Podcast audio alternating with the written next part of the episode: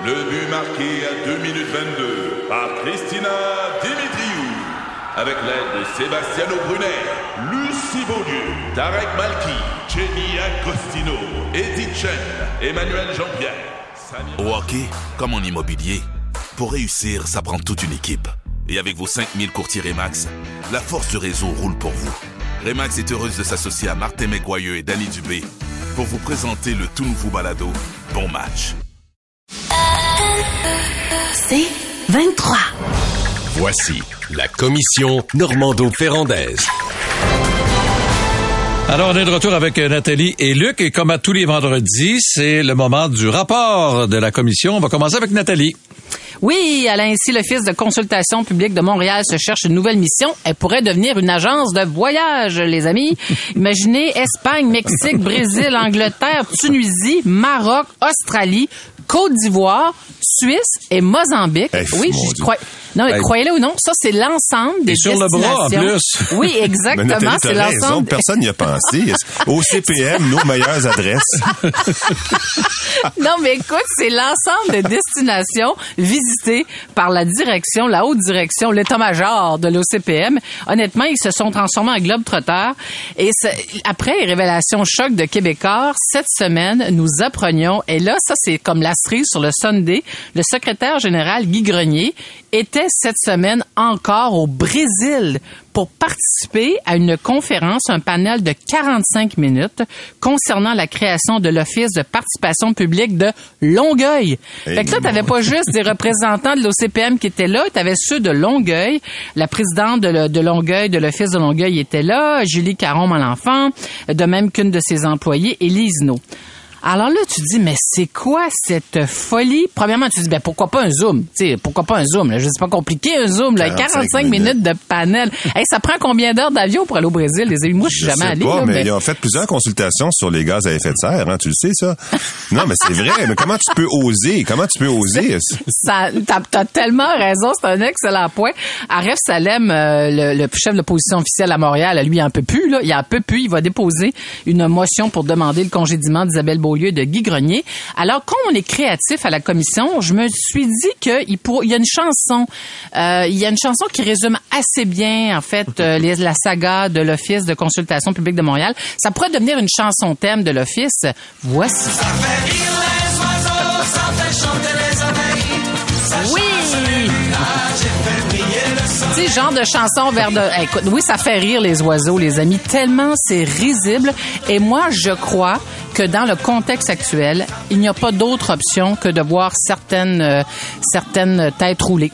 Euh, je pense qu'Isabelle Beaulieu n'a- plus la crédibilité pour demeurer en place, de même que, que Guy Grenier. Et moi, je vous le dis, quand j'ai lu l'article de la presse où j'apprenais que Guy Grenier, malgré la douzaine d'articles publiés par Québécois, malgré JE qui en a fait un spécial au CPM, t'apprends qu'ils sont au Brésil. Allô, allô, maman? Oh, mais pas tellement. Nathalie, moi, c'est dit, ils sont au Brésil. OK, c'est quoi la justification? Apprends, c'est même pas une conférence. C'est pas lui qui donne une conférence. C'est un atelier. Il est participant dans un atelier. Exactement. C'est 45 épouvantable. minutes, les amis. C'est épouvantable. 45 minutes en panel. Non, en fait, ça n'a aucun bon sens.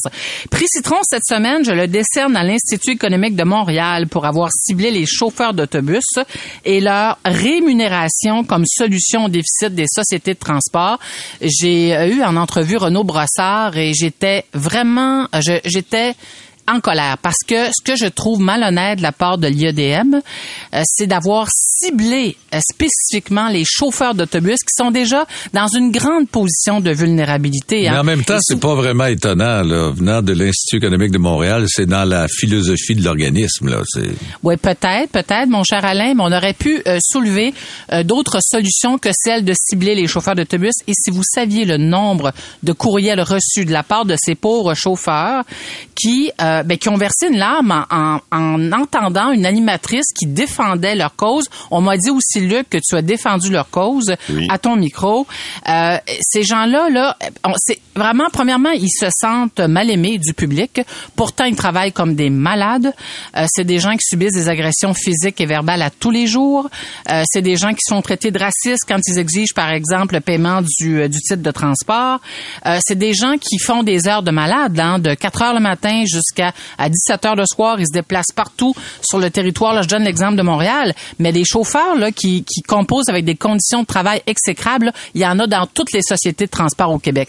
Alors, euh, peut-être que l'IEDM aurait pu se garder une petite gêne. Un. Deuxièmement, il y en a des solutions en passant pour combler le déficit de, de financement des sociétés de transport. Tout d'abord, on devrait commencer par faire payer chaque utilisateur qui prend l'autobus ou qui prend le métro. À, tout bout de champ, les, les boîtes de, à perception sont, euh, sont On pourrait améliorer la productivité dans les garages. Puis d'ailleurs, pourquoi pas privatiser les garages? Tu sais, j'en lance comme ça des, su- des suggestions qui pourraient alimenter la discussion. Diminuer le salaire et les avantages sociaux des cadres, pourquoi pas?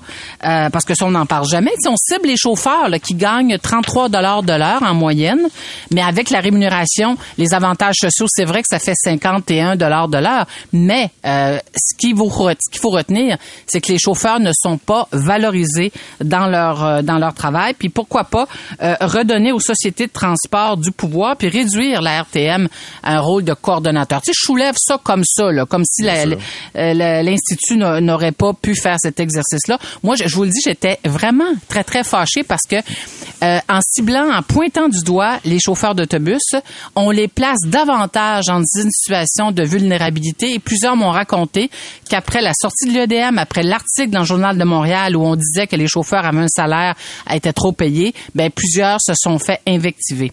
Euh, je vais parce que le temps file, pas de contenu québécois imposé à la filière batterie. Vous avez peut-être vu cet Oui. article de Thomas Ouais. Gerbet publié par Radio Canada.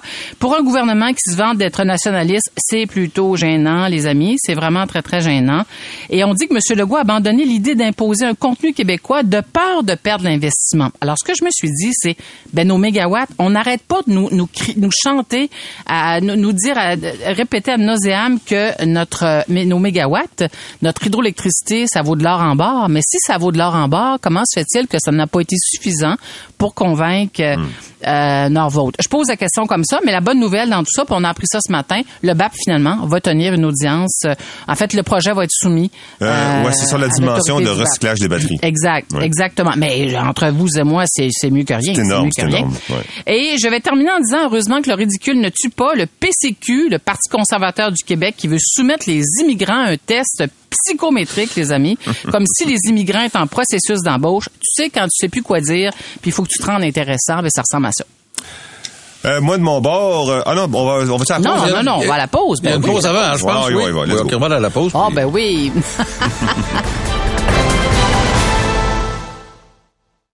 La commission Normando-Ferrandaise. OK, c'est le temps d'entendre le rapport du commissaire Ferrandez qui euh, parle de ce conflit et qui demande un cessez-le-feu.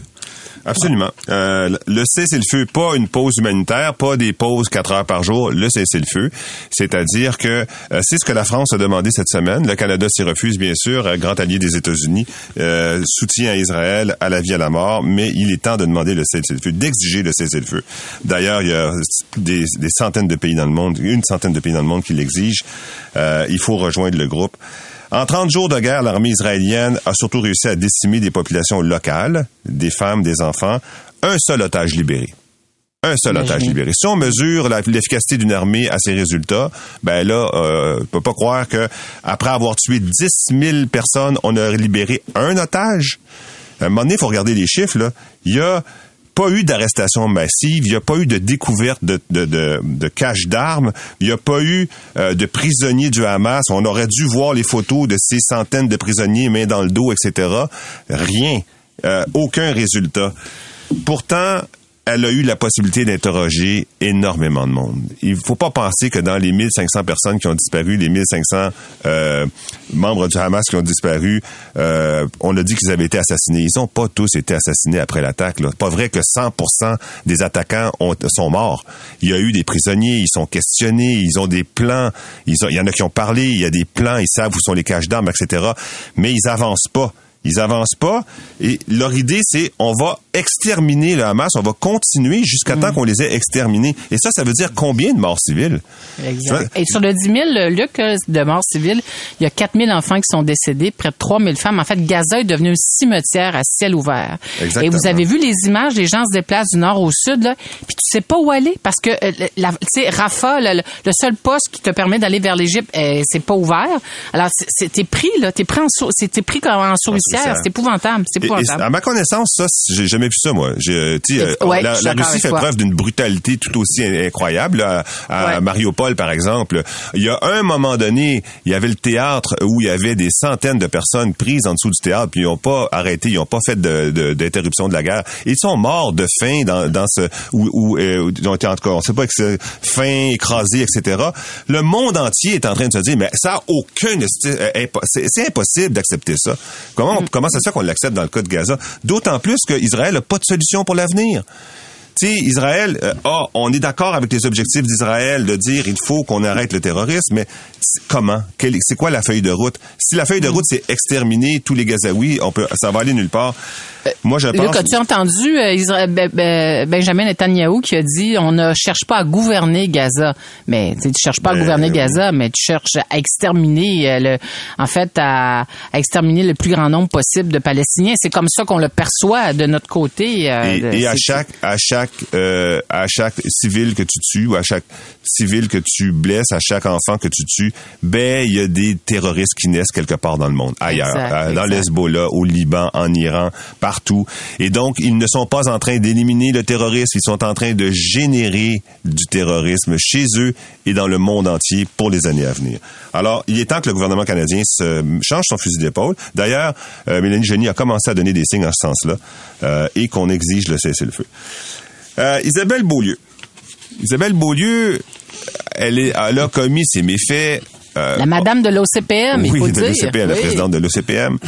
Elle a confondu son, euh, elle a confondu ses dépenses avec son salaire. Euh, elle a jugé, moi je suis persuadé que c'est ça la théorie, là. Euh, elle a jugé, moi je suis pas assez payé, les cadres de la ville de Montréal sont payés 150, 175, moi c'est à 125. Je vais au restaurant, puis je vais, ça va combler la différence. Je pense que c'est ça qui s'est passé. Et c'est vraiment bon évidemment que on, s'est pitché sur les murs pour une bonne raison. Ils se sont considérés en haut de tout. Ils se sont considérés comme une entreprise privée euh, qui avait des droits euh, qui pouvait euh, euh, s'étendre faire des voyages aller vendre leur, expertise. D'ailleurs il y avait des mélanges entre entreprises privées donné puis OCPM parce que euh, ils, ils ont fait des achats d'entreprises qui ont échangé entre eux etc bon tout ça. Pendant la même semaine il y a eu Brigitte Lepailleur Brigitte Lepailleur, cette agente immobilière qui a réussi à, à extraire euh, des centaines de milliers de dollars sur une affaire. Un un seul cas, dans un seul immeuble, et elle en a vendu des centaines dans sa vie, et elle en a acheté des dizaines dans sa vie. Elle a acheté à des clients 800, euh, 400, 500 000 de moins que ce qu'elle finit par vendre en condo indivise. Moi, je pense qu'en ces deux-là, là, je suis surpris de voir qu'on met pas plus de d'éclairage sur euh, le pailleur. Le pailleur, là, c'est elle, c'est une, une des artisanes de du manque de logement. C'est une des artisanes de la spéculation immobilière. D'avoir d'abord tricher ses propres clients, elle, elle va payer pour ça. Mais après ça, d'avoir transformé ça en condo, puis l'avoir vendu à l'unité à des prix qui sont impossibles pour les gens qui habitaient là, donc sont obligés de quitter. À répétition, depuis des décennies, ben ça, ça a créé du malheur, ça a créé de la misère urbaine, et je la déteste profondément. que je, je, je, en plus, je n'arri- je n'arrive pas à, à faire le lien entre ces, ces- ce, ce personnage-là, souriant sur les affiches, tu sais, euh, se présentant belle Madame comme- blonde, ouais, Ben oui, belle ah, le blonde, sourire, ouais. etc. Ben, Alors que la vraie photo, c'est ça, c'est du Dr Jekyll and Mr Hyde. là. La vraie photo, c'est une personne euh, avec des crocs, avec euh, avec les dents acérées. Alors, je déteste ce Luc, genre tu sais de qu'elle a été condamnée à 150, à verser une amende de grosse amende, la 150 plus 000 grosse dollars, absolument, Ouais, tout à fait. Quand même, ça envoie un signal C'est pas rien. à tous les à tous les coursiers. Mais c'est un monde, euh, c'est un secteur d'activité qui, a- qui connaît certaines difficultés depuis un certain temps. Et je peux vous dire, chaque fois qu'on aborde ce sujet-là à l'émission, et les courtiers, euh, c'est euh, il y a une relation amoureuse entre les courtiers et la population, hein, parce qu'ils ont, je dirais qu'ils ont une réputation à reconstruire. Et ce genre de cas là, euh, ça, ça, Ben, ça les aide pas parce que moi j'en Ben connais d'excellents courtiers et euh, je- j'en Oui, connais un en particulier. Georges Bardagy qui s'est enrichi de façon légale. Et, et c'est la preuve que tu peux t'enrichir ben, largement en plus euh, en étant à la fois excellent pour tes clients, excellent pour euh, excellent pour tes acheteurs, excellent pour tes partenaires, excellent pour tes employés. Tu pouvais t'enrichir dans ce domaine-là. C'est un domaine qui a généré beaucoup de richesse. En plus, tu as choisi de tricher, ben pas juste à peu près, là, tricher dans tous les aspects de ton métier. Ça me dégoûte. Bon, aussi, euh, je veux vous parler du service scolaire des chaînes de Drummondville. Le service ben oui, parce que parce que le, le, le ministre de l'Éducation a dit la solution, c'est que moi, je veux plus jamais entendre un enfant qui dit moi, je suis dans rien. Parce que, euh, tu sais, avec les programmes sport-études, puis les programmes spécialisés, etc., mais il y en a pas pour tout le monde. Il y a 50% des enfants qui n'ont pas accès à tous ces programmes-là. La commission scolaire euh, des chaînes de Drummondville a décidé, c'est pas vrai, nous autres, tous les enfants vont avoir le droit à quelque chose. Ils ont mmh, réussi 100% 100 euh, de, de, de, de sais, les, programmes spécialisés en sport, en art, en culture pour toute leur commission scolaire. Bravo, bravo, bravo. C'est possible. Moi, j'ai dit, euh, je me rappelle plus, monsieur, monsieur. Euh, euh, ah, toi puis les noms. Oui, les noms, c'est effrayant.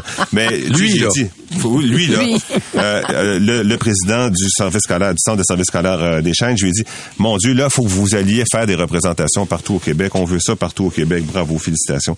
Et c'est ce que je te dis. Bravo, félicitations, Luc, parce que c'est terminé. je te souhaite un bon week-end. Et à toi aussi, Nathalie. Merci beaucoup, Alain. Merci. C'est